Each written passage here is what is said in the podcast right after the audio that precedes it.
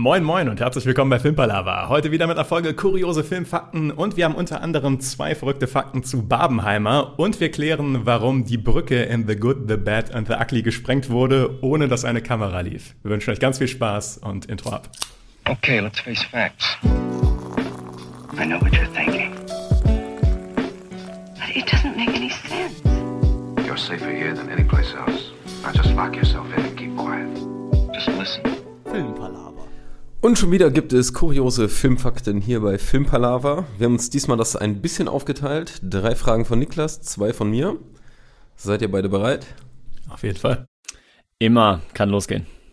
Wir starten ein bisschen mit äh, zwei Fragen, nämlich zu Barbenheimer. Aber keine Sorge, falls ihr den Film oder die Filme noch nicht gesehen habt, äh, es wird nichts gespoilert und ihr könnt weiter mitraten, auch wenn ihr den Film oder die Filme noch nicht gesehen habt. Das und gut. Frage 1, und da beschäftigen wir uns mal mit Barbie. Warum hat der Film Barbie zu erheblichen Lieferschwierigkeiten geführt? Okay.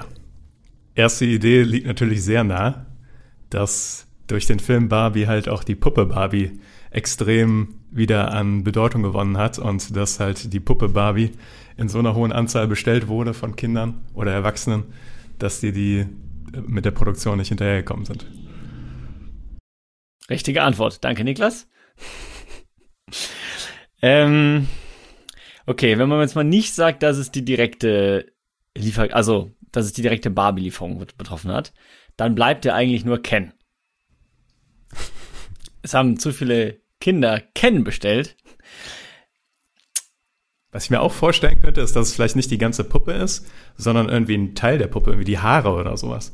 Dass irgendwie die, der Stoff, aus dem die Haare gemacht sind, der war irgendwie knapp oder so. Und äh, vielleicht hat es dann in einem Prozess vor der eigentlichen Herstellung von der Barbie-Puppe äh, so einen Engpass gegeben von irgendwie so einem einzelnen Körperteil. Oder, Tobi, hat der Film Barbie, also die Produktion des Films, zu Lieferschwierigkeiten geführt? Also, das, was am Set irgendwie benutzt wurde oder gebraucht wurde. Da bewegen wir uns auf eine sehr gute Richtung. Ah, ja. Ah, okay, es hat also nichts Und mit der zwar- Puppe selbst zu tun. Und zwar, ich, ich habe eine ganz konkrete Idee. Der Film ist ja übertrieben bunt. Und ich sage, das hat zu Lieferproblemen geführt der, geführt der Farbe Pink. Das ist äh, tatsächlich die Lösung, ja. Ah, let's go. Let's fucking Also go. die haben am Set so unfassbar viel von diesem Pink ge äh, gebraucht, dass so ein Farbenhersteller da Lieferschwierigkeiten hatte. Die haben sich weltweit ausgewirkt, aber ganz wichtiger Punkt, lag jetzt nicht eins zu eins nur an Barbie, es war auch wegen Corona noch und irgendwo war irgendwelche anderen Probleme. Aber Barbie hat da so ihren Senf beigetra äh, beigetragen. Crazy. Aber ich muss auch sagen, die Kulissen von dem Film, die waren wirklich fantastisch und wurden ja auch echt gebaut und so weiter. Und da wurde wirklich sehr viel Pink verbraten. Also kann ich mir schon sehr gut vorstellen bei diesen. Vor allem, die haben ja so unterschiedliche Schattierungen auch von Pink überall, ne? Also das ist ja, das fand ich so faszinierend, dass irgendwie alles so nicht ein Pinkton ist, sondern so sieben oder acht Pinktöne, die so sehr schön aufeinander abgestimmt sind. Achso, mal ein bisschen dunkler, heller und so meinst? Genau, genau. Mhm. Hat wahrscheinlich alles die gleiche Grundfarbe irgendwie, aber Ja, nicht schlecht. Ähm, dann kommen wir zum guten alten Oppenheimer. Ähm, und zwar lautet meine Frage, warum war Tenet mit ausschlaggebend dafür, dass Nolans nächster Film das Thema Oppenheimer behandelt hat? Puh, Tenet. Also, gute Frage. Gute Frage. ja, ja. Wie fühlt sich das an, Niklas, auf dieser Seite? Es macht, es macht äh, erstaunlich viel Spaß, muss ich direkt sagen. Nach einer Frage habe ich direkt festgestellt. Ähm, also, meine erste Gedankenrichtung ist gerade, Christopher Nolan hat ja sowieso so eine Faszination für äh, Zeit und für Wissenschaft und sowas auch dann korrekt darzustellen. Jetzt, äh, ich hätte eher bei Interstellar hätte ich eher so das Gefühl, das wäre einfacher, der Sprung von Interstellar zu Oppenheimer. Bei Tenet, hm, was, hast du da schon eine springende Idee? Also, ich finde es für Tenet auch schwer. Was macht Tenet aus? Tenet macht aus, dass es quasi dieses Zeit-Zurückdreh-Ding hat. Also nicht zurückdrehen, sondern du reist quasi gegen die Zeit. Das ist ja so ein bisschen das Ding, was es ausmacht. Und vielleicht irgendwie der Gedankengang mit Reisen in die Vergangenheit oder Dinge, die man hätte ändern können und dann irgendwie der Gedankensprung, hey, wenn es irgendwie ein Event in der Vergangenheit gibt, was man hätte ändern können, Erfindung der Atombombe und dann irgendwie über die Schiene so auf die Idee gekommen. Aber ist sehr weit hergeholt und glaube ich auch sehr weit weg. Aber es ist mal ein erster Ansatz. Die Sache ist ja auch, bei Tenet ändern sich die Sachen ja nicht. Die passieren ja alle genauso, wie sie passieren. Weißt du, also das, die ändern ja, Ja, nichts in der. Vergangenheit, sondern es, wenn du es das erste Mal siehst, dann siehst du es ja schon, wie es rückwärts passiert. Ja, Vielleicht hat er sich eine natürlich. Explosion rückwärts vorgestellt oder sowas. Und dann hat er gedacht, okay, was ist die größte Explosion, die es je gab? Dann hat er gedacht, okay, vielleicht der Trinity, Trinity Test oder sowas beim Manhattan-Projekt.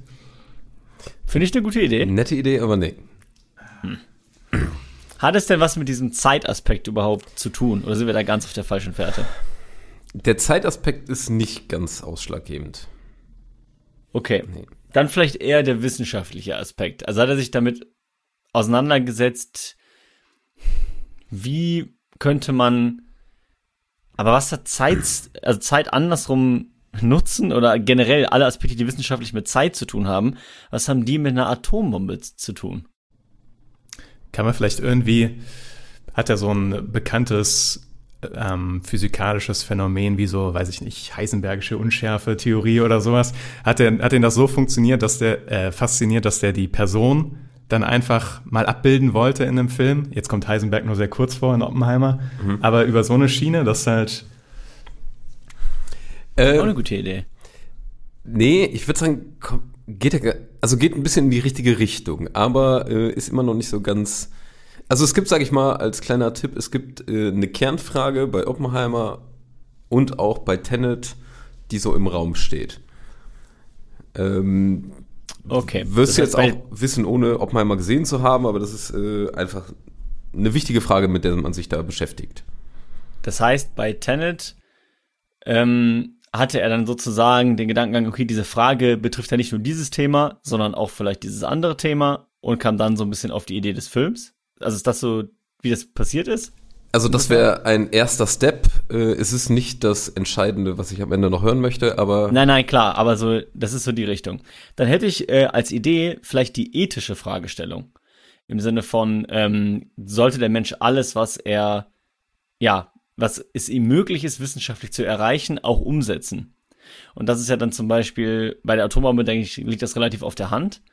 Aber auch mit dem, okay, Zeit rückwärtsreisen, das führt ja auch wieder zu sehr vielen, sag ich mal, vielleicht ethischen Problemstellungen, Fragestellungen, ähm, dass das so ein bisschen darüber hing, so die, der moralische Aspekt. das ist auf jeden Fall so die Kernfrage, die das beides verbindet. Also wie gehe ich mit diesen Konsequenzen von solchen Erfindungen um? Aber jetzt gibt es noch einen Punkt. Tatsächlich, Oppenheimer wird sogar äh, genannt im, bei Tenet. Eben in, in Bezug bei diesen Fragen auch so ein bisschen. Aber jetzt ist etwas am Set noch passiert, sage ich mal, weshalb ähm, Nolan überhaupt diese Verbindung dargestellt hat. Also wie er, sag ich mal, ein bisschen auf diese Idee überhaupt gekommen ist, dass das eine gleiche Fragestellung in beiden Filmen ist. am Set von Tenet ist das passiert. Okay. Boah. Also es geht um die Frage von Konsequenzen und Verantwortung ähm, für, dass man quasi so, also bei, bei Oppenheimer hat man ja noch diese Parallele zu Prometheus, der dann das Feuer den Menschen gegeben hat und Oppenheimer hat quasi so die finale Zerstörungswut den Menschen gegeben.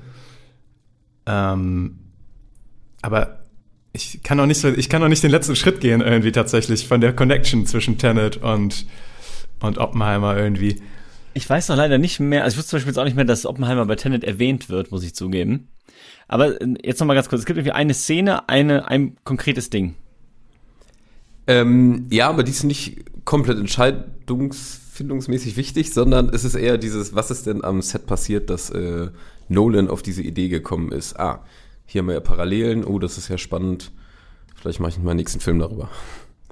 Okay, also eher am Set, also jetzt gar nicht so im Film selber drin, sondern und es geht um Konsequenzen der ja, Dinge, die da passieren, aber was war das denn bei Tenet? Was waren da denn für Konsequenzen? Das ist halt gerade die Frage, ne? weil also Konsequenzen ist bei Tenet ja schwierig, weil alles so nach vorne und nach hinten läuft und rundherum. Ähm, ich meine, es gibt auch Bomben bei Tenet, aber oh Moment mal, ist nicht bei Tenet tatsächlich auch irgendwie einer der Anstoßpunkte, dass es da einen Nuklearschlag gab irgendwie? Dann im Endeffekt? Also, Weiß ich oder irre ich, gar nicht mehr. oder irre ich mich da gerade? Weil es gibt in Tenet die Szene doch, wo die, die Motivation von Kenneth Brenner, von dem, von dem, hat doch irgendwas damit zu tun, dass der einen, einen Nuklearsprengstoff findet oder sowas. Wie war das nochmal? Jetzt- Das ist ein Thema, ja, aber ähm, führt in die falsche Richtung, ja. Ah, okay, okay. Ich merke, ich habe auf jeden Fall die Frage auch komplex gestellt, beziehungsweise ich versuche ich nochmal ein bisschen irgendwie hinzuleiten. Ja. Ähm, also dieses Verbindungsglied thematisch ist wirklich einfach diese Frage, ähm, ja, wie gehen wir mit neuen Erfindungen um, die dann sehr schlechte Konsequenzen haben können. Das sage ich mal so die, der gedankliche Verbindungspunkt. Aber jetzt ist am Set was passiert oder äh, Nolan hat, sage ich mal, diese Idee nicht selbst entwickelt, sondern er hat mehr oder weniger einen Hinweis bekommen. Hat irgendjemand am Set gesagt, ach krass, wenn wir die Erfindung hätten, dann könnten wir das und das machen? Und dann ist Nolan aufgefallen, oh Gott, was habe ich hier entfacht? Also, Ähm, es ist, oder ich, ich gehe nochmal weiter. Ja, es geht alles in so eine Richtung, aber es ist auch äh, super schwer, da komplett drauf zu kommen. Ähm, es ist ein äh, Schauspieler aus Tenet, der aber übrigens auch nicht in äh, Oppenheimer mitspielt. der nicht in Oppenheimer spielt. Ist es, ähm, wie heißt er? Heißt er John David Washington? Ist es nicht, der Haupt der äh, Protagonist? Nein. Elizabeth Debicki. Nee. Ah.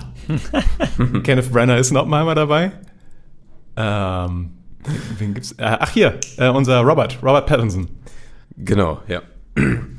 Also im Nachhinein war es so, äh, ich versuche es mal aufzulösen, weil das ja wirklich was komplizierter ist.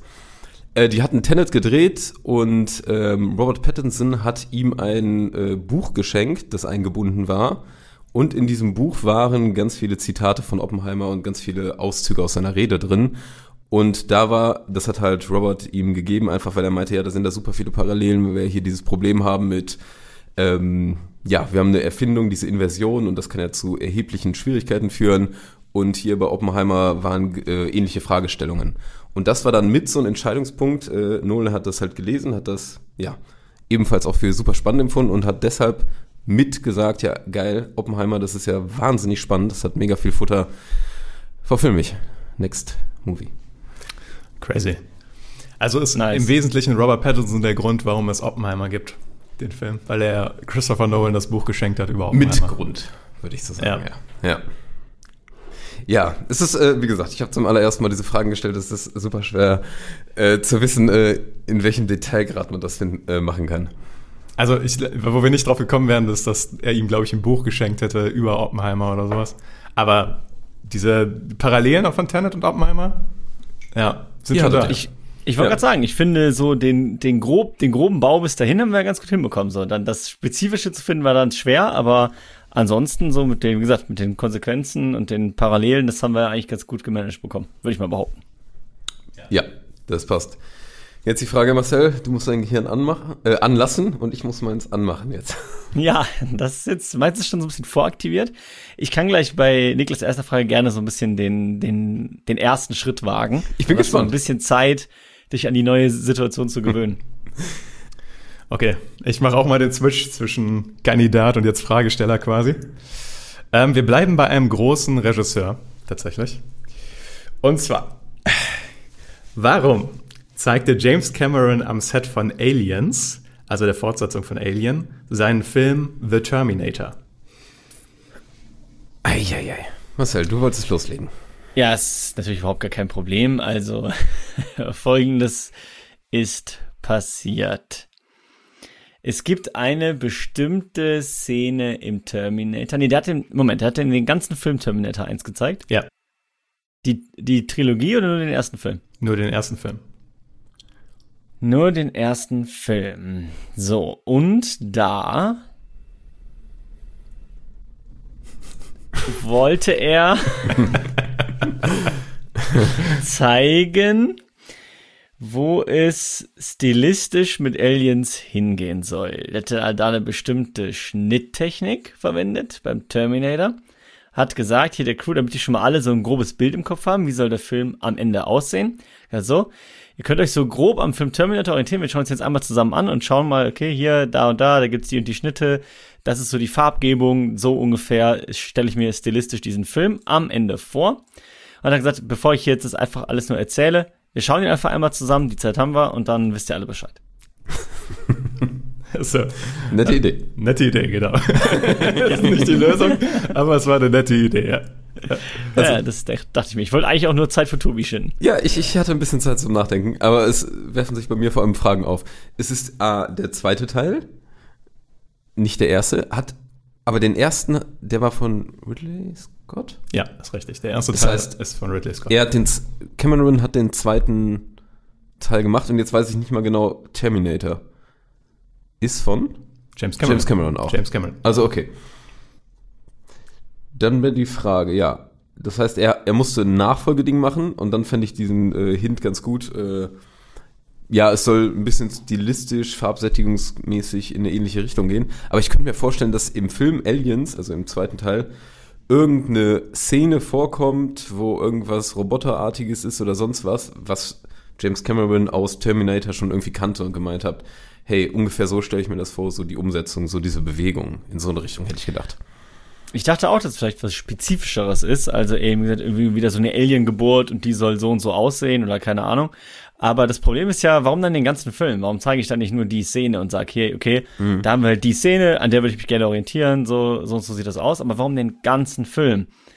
Also, vor allen Dingen auch noch, hat es irgendwas mit, oder mit schauspielerischer Leistung zu tun oder, oder dem Story Arc vom ersten, dass man sagt irgendwie, hey, Oder waren das Schauspielerinnen und Schauspieler, die Terminator einfach, hat er gehört, noch nicht geguckt haben und der hat sich gedacht, ey, what the fuck? Es ist mein geiler Film. Wir ziehen uns den jetzt alle zusammen rein.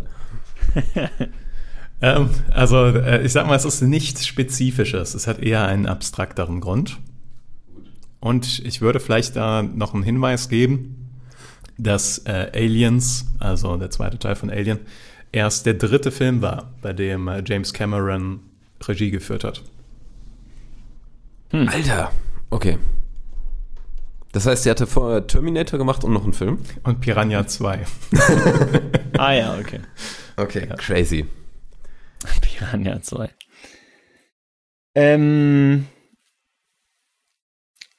der dritte Film. Vielleicht haben die auch Piranha 2 geguckt? Wahrscheinlich nicht. Äh, also, ist mir auf jeden Fall nicht bekannt. Ich weiß nur von The Terminator. Äh, ich muss mal fragen, haben, das haben Leute am Set mit dem geguckt? Oder Schauspielerinnen und Schauspieler? Oder allgemein die Crew? James Cameron hat eine äh, Vorführung am Set, also für alle Beteiligten am Set, äh, veranstaltet. Okay. Jetzt frage ich mich gerade, war Terminator 1 damals schon mega erfolgreich oder kam so der Erfolg erst später so ein bisschen? Aber wahrscheinlich war der schon erfolgreich, weil sonst hätte man ja auch keinen Nachfolger gemacht. Weil ich hätte sonst gesagt, vielleicht war James Cameron einfach vielen Leuten noch gar nicht so ein krasser Begriff. Und ähm, da dachte ich, okay, damit ihr auch alle wisst, mit wem ihr es jetzt zu tun habt oder ne, was so, wie meine Endprodukte aussehen, schauen wir jetzt gemeinsam meinen ersten Film. Dann hab, haben wir alle gemeinsam Eindruck, so das ist meine Vision von Filme machen. Und wem es nicht gefällt, der kann dann noch zum, äh, zum, letzten, zum letzten Zeitpunkt sagen, ich bin doch raus. Aber es macht dann auch keinen Sinn, wenn das schon bekannt war und die Leute kannten Terminator wahrscheinlich auch tendenziell. Ja, also es ist gar nicht so schlecht, die Richtung. Tatsächlich, aber es gab einen konkreten Anlass, dass James Cameron diesen Film gezeigt hat. Ähm, aber es ging ein bisschen darum, dass er zeigen wollte, was er schon getan hat. Ah, okay, da, okay, dann ist der Ansatz ja tatsächlich gar nicht so verkehrt. Gab es einen Skandal vielleicht irgendwie um ihn? Hm, nee, also nicht, dass ich wüsste. Vielleicht gab es da einen Skandal, aber hat jetzt nicht direkt mit einem Skandal zu tun. Ich kann mir doch vorstellen, dass äh, Terminator irgendeine Marke erreicht hat oder sowas. Ein Einspielergebnis oder das äh, war jetzt zwei Jahre genau her oder so, dass der rauskam oder sowas und dann zweijähriges Jubiläum hier, äh, lass uns den mal reinziehen, so in so eine Richtung. Aber dann denke ich mir, dann müsste er ja nicht zeigen, was er kann. Dann würden die Zahlen ja für sich sprechen. Vielleicht war es eher so, dass am Set auf einmal äh, Schauspieler oder so der Meinung waren, sie wüssten es besser. Oder, keine Ahnung, Kameramann und Cutter, die dachten alle so, ja, nee, das, was du hier machst, das ist einfach Bullshit. Oder, ne, haben ihm immer, immer wieder reingeredet. Und dann hat er einfach gesagt, okay, wisst ihr was? Wir schauen jetzt mal alle gemeinsam Terminator 1. so. Und dann haltet dann mal alle die, die Klappe, weil ich weiß, was ich hier tue. Das ist im Endeffekt die Lösung. Nice. Oh, Also, yes. Tatsächlich war es so, dass äh, die Crew bei Aliens, die kamen alle von Ridley Scott. Und die waren alle noch so, sag ich mal, imprägniert von Ridley Scott und haben James Cameron einfach nicht respektiert. Und haben seine Meinung nicht respektiert. Und dann hat James Cameron gesagt, okay, dann gucken wir alle mal Terminator und dann wisst ihr, was ich kann. Er hat diese, Veran- also diese Vorführung veranstaltet und niemand ist aufgetaucht. ja, Geschichte zu Ende. Also er scheint sich dann auch den Respekt verdient zu haben von seiner Crew mit der Zeit, weil Aliens ist ja wirklich ein guter Film geworden. Und äh, also ich denke mal, er konnte sie dann auch irgendwie überzeugen, aber diese Geschichte fand ich sehr lustig. Also er hat versucht, sie mit Terminator zu überzeugen, aber keiner ist aufgetaucht. Crazy, okay. Das ist hart. Ja, ja. Vor allem heutzutage denkst du, wie kann es sein, dass die James Cameron nicht respektiert haben? Aber der hat zu diesem Zeitpunkt wirklich nur Piranha 2 und Terminator als Director gemacht. W wann ist denn äh, Aliens rausgekommen? Ähm, also Terminator ist von 84, Aliens glaube ich von 86 oder so. Also, Boah, ich dachte, er Noch wäre vor früher Titanic. unterwegs gewesen. Schon, aber nee, ja, ja, okay. Titanic war erst 97. Also noch eine ganze Ecke später. Oh ja, stimmt. Ah, ich dachte gerade Ende 80er, aber stimmt, war in den 90er. Aber es war zum Beispiel auch vor äh, Terminator 2. Also die hätten gar nicht die Trilogie zeigen können oder sowas. Es Ja. gab nur Ja, Terminator ja, ja, zu dem ja. Zeitpunkt. Ja. Aber habt ihr gut gelöst, finde ich. Ähm, jetzt kommen wir zu etwas, wo Tobi ich heute schon eingestimmt habe. Als Tobi heute reinkam, lief hier der Soundtrack von The Good, The Bad and The Ugly. Und darum dreht sich auch die nächste Frage. Warum lief am Set von The Good, The Bad and The Ugly keine Kamera, als die Brücke das erste Mal gesprengt wurde?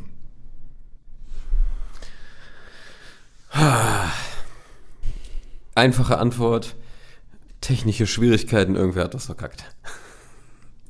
Es, es waren keine technischen Schwierigkeiten. Also hat irgendwer was verkackt. Jetzt ist die Frage, also vielleicht hat irgendwer einfach, äh, sag ich mal, irgendwie seinen Job nicht gemacht und ein Kabel war nicht verbunden oder der hat irgendwo nicht drauf gedrückt, irgendwas hat er verballert. Oder, andere Sache, die Kameraleute waren alle richtig eingedingst, aber die Brücke ist einfach zu früh gesprengt worden. Das, das dachte ich gerade auch. Nicht, dass was nicht verbunden wurde, sondern etwas zu früh verbunden so, wurde. genau. Dann war so, pf, oh, äh, hupsi. Wir bräuchten dann kurz drei Tage, die Brücke wieder aufzubauen und dann kann es weitergehen. Ähm, ja, ansonsten, was mir noch einfällt, ist halt, also dass es tatsächlich sogar beabsichtigt war, dass man einfach gesagt hat, okay, wir wissen nicht, wenn wir jetzt die Luft jagen, wie sieht das überhaupt aus, wie weit muss die Kamera weg sein, wie nah muss die dran sein. Der Film ist ja auch schon ein bisschen älter. Ähm, wir wollen- machen quasi eine, eine Probesprengung. Dann wissen die Kameraleute, okay, das sind so die Einstellungen, die wir brauchen, um das entsprechend einfangen zu können. Dann ist natürlich trotzdem die Frage, warum nimmt man es nicht schon mal mit? Aber damals auf Film hast du schon überlegt, okay, was filme ich alles, weil das war ja alles dann, waren ja alles Kosten. Heute digital würdest du sagen, okay, ich lösche das einfach weg.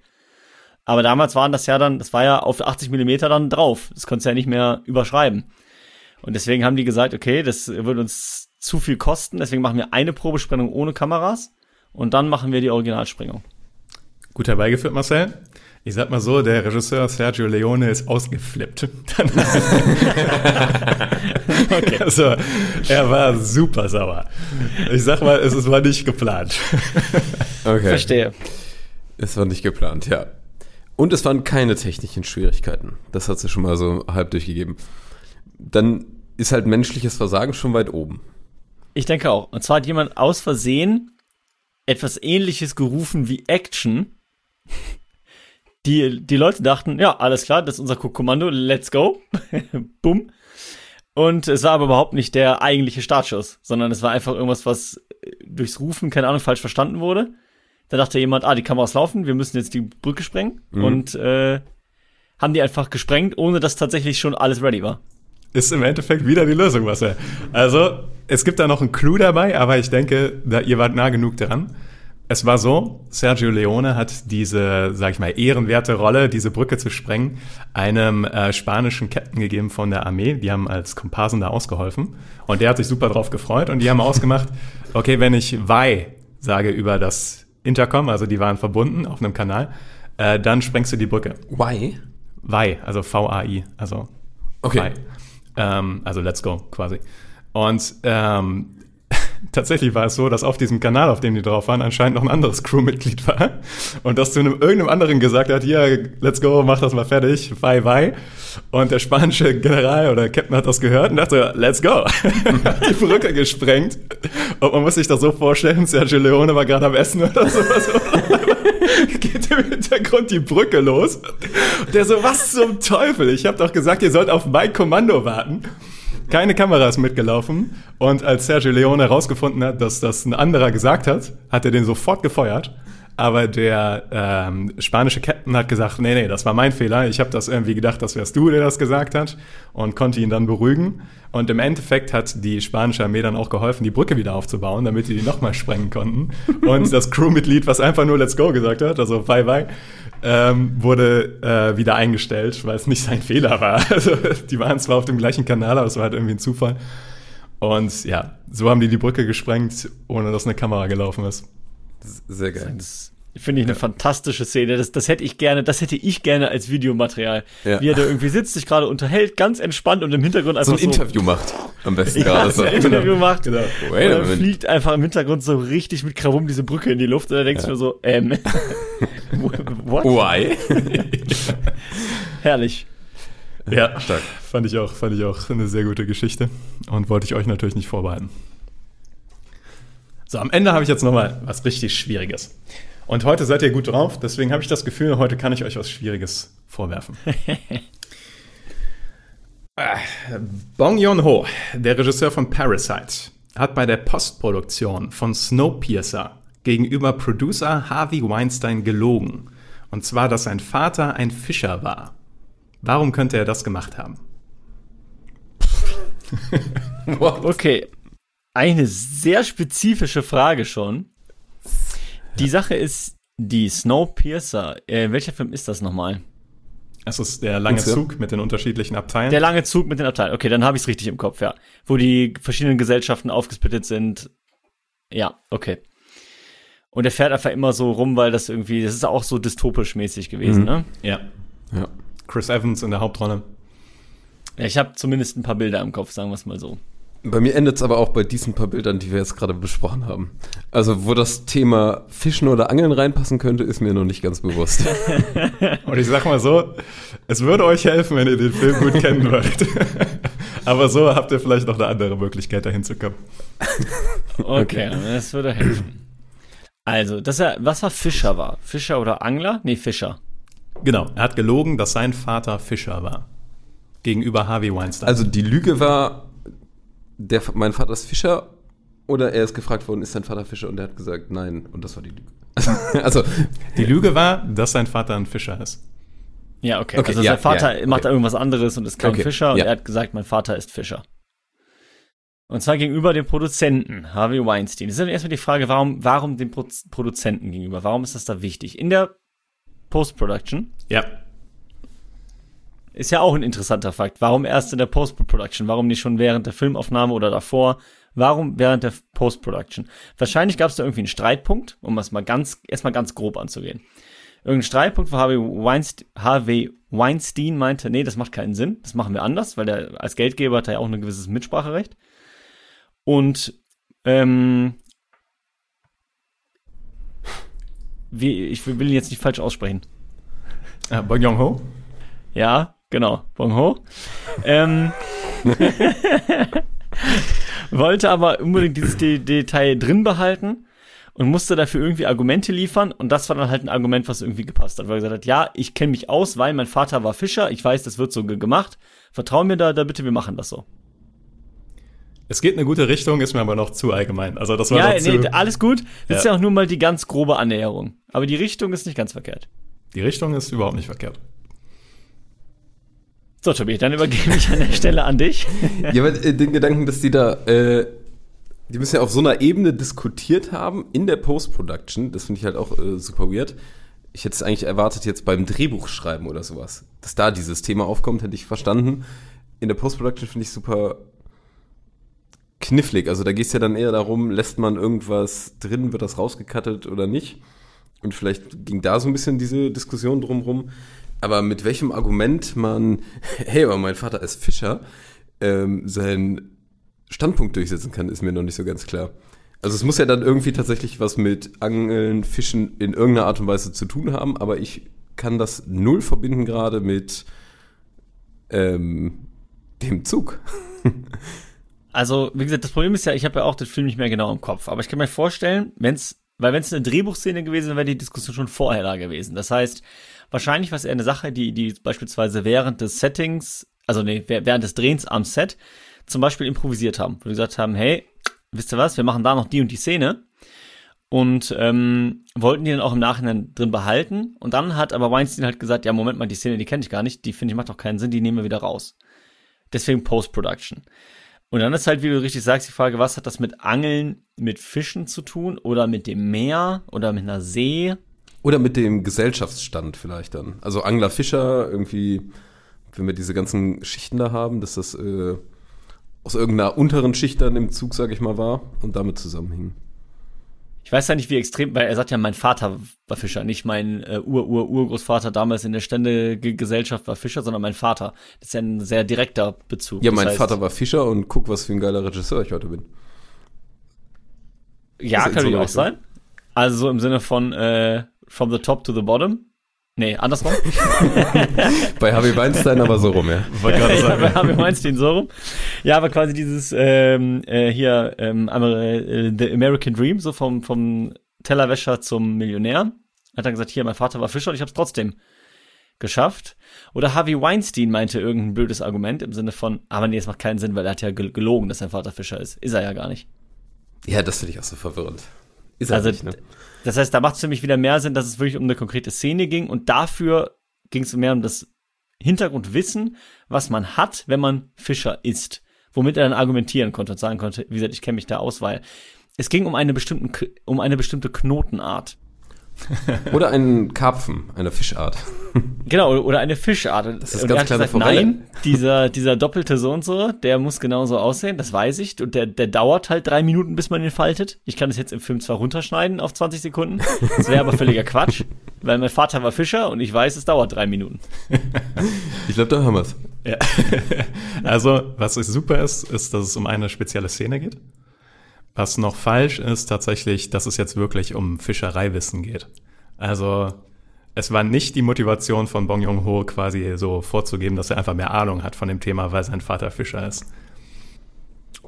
Okay. Sondern dann doch eher was in Richtung Gesellschaft. Stand von Fischern, Anglern. Auch nicht wirklich. Wann, also mir fällt überhaupt kein Argument ein oder keine Situation, wo ich mit irgendwem diskutiere und dann aber den Satz droppe, aber mein Vater ist Fischer, den lüge und dann irgendwie besser wegkomme als vorher. Ja, das Also- ist halt die, die spannende Frage. Was wenn es Thema- nichts, ja genau, wa- was, wenn es nichts mit Fischerei zu tun hat, hilft mir, in- inwiefern hilft mir dieser Punkt bei der Diskussion? Wenn es um eine Ja. konkrete Szene geht. Also nochmal ganz kurz, um das nochmal festzunageln. Es ging um eine konkrete Szene und die waren sich uneinig darüber, ob die die jetzt drin haben wollen oder nicht oder wie sie das schneiden wollen. Und dann hat er gesagt, mein, mein Vater ist Fischer und das hat ihm irgendwie geholfen innerhalb dieser Diskussion. Ja, gut zusammengefasst. So. Weird. Aber spannend. Aber es ging nicht um Fischerei. um was? ähm, mein Vater ging- war Fischer auch. Nicht ist Fischer. Ich weiß nicht, ob das nochmal ein großer Punkt ist. Es ist, glaube ich, ein Punkt, dass es war Fischer ist. War Fischer. Okay.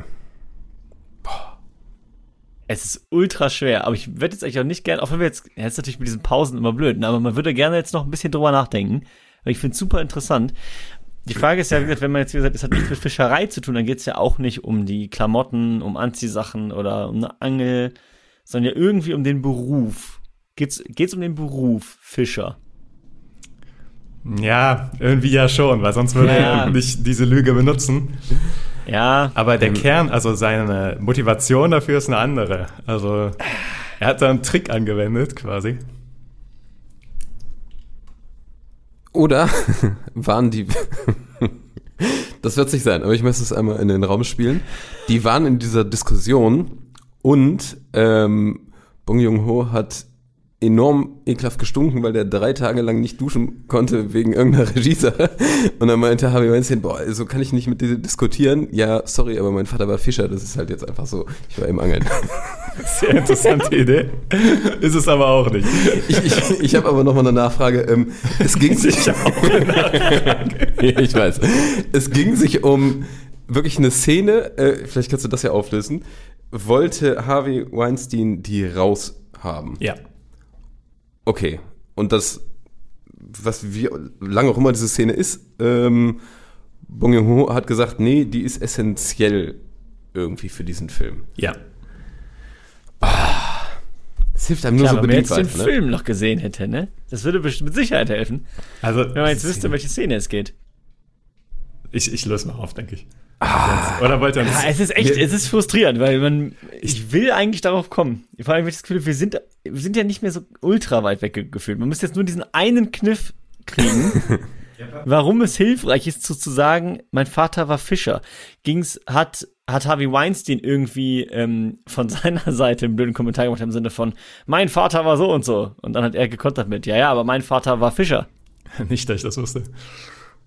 Aber wenn es nicht, aber ich sag mal so, wenn es nicht um das Wissen der Fischerei geht und wenn es nicht irgendwie um die Darstellung von Fischerei oder sowas geht, dann was, warum könnte es denn noch wichtig sein, dass der, Ein Boot.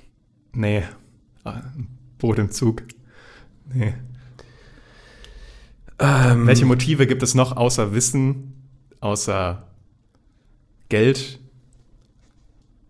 Berufung. Nee. Welche Motive wofür? Ja, um den zu überzeugen, dass man das drin lassen kann. Keine Ahnung, ich, also ich, es, Es geht um, es geht um Bedeutung. Bedeutung. Okay, okay, dann löst doch okay, mal auf. okay. Also nicht gesellschaftlicher Stand. Nee, es ist, die Sache ist die. Es gibt in Snowpiercer eine Szene, die kämpfen sich ja langsam von hinten nach vorne in dem Zug. Und die kommen irgendwann in eine Abtei, wo die so 30, 40, könnten auch 100 sein, vermummten äh, Kämpfern gegenüberstehen mit Äxten, die die aufhalten wollen. Und diese vermummten Kämpfer halten einen großen Karpfen hoch, schlitzen den auf mit ihren Äxten und benetzen alle ihre Äxte mit dem Innereien von den Karpfen. Das ist eine rituelle Sache, die sich irgendwie auf Geschichte beruht, äh, bezieht oder sowas. Im Film wirkt das auch super weird. Aber die ist halt da, diese Szene. Und äh, Bong Joon-ho liebte diese Szene, weil die halt äh, auch sehr visu visuell ist. Also die bleibt einem eigentlich im Kopf, zumindest. Nicht bei euch beiden. Geht so. Und er wollte die nicht cutten, weil die hat halt was Absurdes, wie die da diesen Fisch weiterreichen und jeder benetzt seine Axt mit den Innereien von dem Fisch. Also super visuell einfach. Wollte die nicht cutten. Aber Harvey Weinstein war der Film zu lang. Und der meinte, da passiert mir zu wenig Action, schneid diese komische Sache mit dem Fisch da raus. Das sind zwei Minuten, drei Minuten, wo die den Fisch da rumreichen, will ich nicht drin haben. Jetzt kam aber Bong Joon-ho's Ass im Ärmel. Nee, nee, das hat eine familiäre Bedeutung für mich, denn mein Vater war Fischer. Wie der damit durchgekommen ist, kann ich euch nicht sagen. Aber Harvey Weinstein meinte, Familie ist mir wichtig, das kann ich verstehen, wir lassen die Szene drin. Crazy. Okay, okay. Ich muss Ja. übrigens sagen, Marcel, ich glaube, ich hätte nicht mehr viel beigetragen, um auf dieses Ziel zu kommen. Nee, Das war mir zu nee. abstrus gerade.